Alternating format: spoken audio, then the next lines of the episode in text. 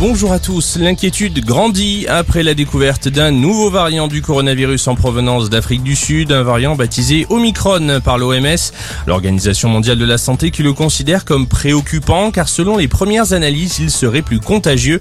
L'Europe a décidé de suspendre tous les voyages entre l'Afrique australe et le continent européen, même décision de la part du Canada et des États-Unis. En attendant, c'est un nouveau coup d'accélérateur à la campagne de vaccination pour lutter efficacement contre la cinquième vague de l'épidémie la troisième dose est accessible pour toute personne âgée de plus de 18 ans. Les candidats doivent également posséder un schéma vaccinal complet dès 5 mois après la deuxième dose.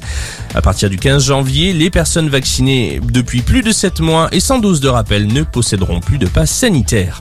Dans les Antilles, le rétro-pédalage du gouvernement, l'obligation vaccinale pour les soignants est repoussée au 31 décembre prochain en Martinique et en Guadeloupe.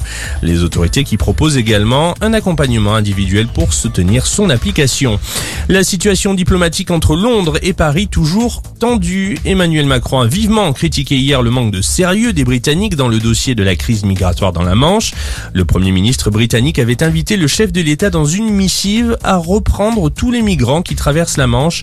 Suite à cette situation, le ministre de l'Intérieur Gérald Darmanin avait annoncé avoir annulé sa rencontre avec son homologue britannique.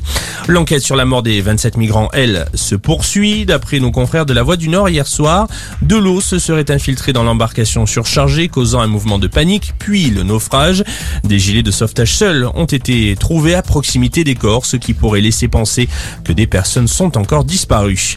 On termine par un mot de tennis. C'est une place en quart de finale de Coupe Davis à aller chercher. Les Bleus, menés par Sébastien Grosjean, affrontent la Grande-Bretagne à Innsbruck en Autriche ce matin. Ce sera à suivre à partir de 10h. C'est la fin de cette édition. Merci à vous de l'avoir suivi. Excellente journée à tous.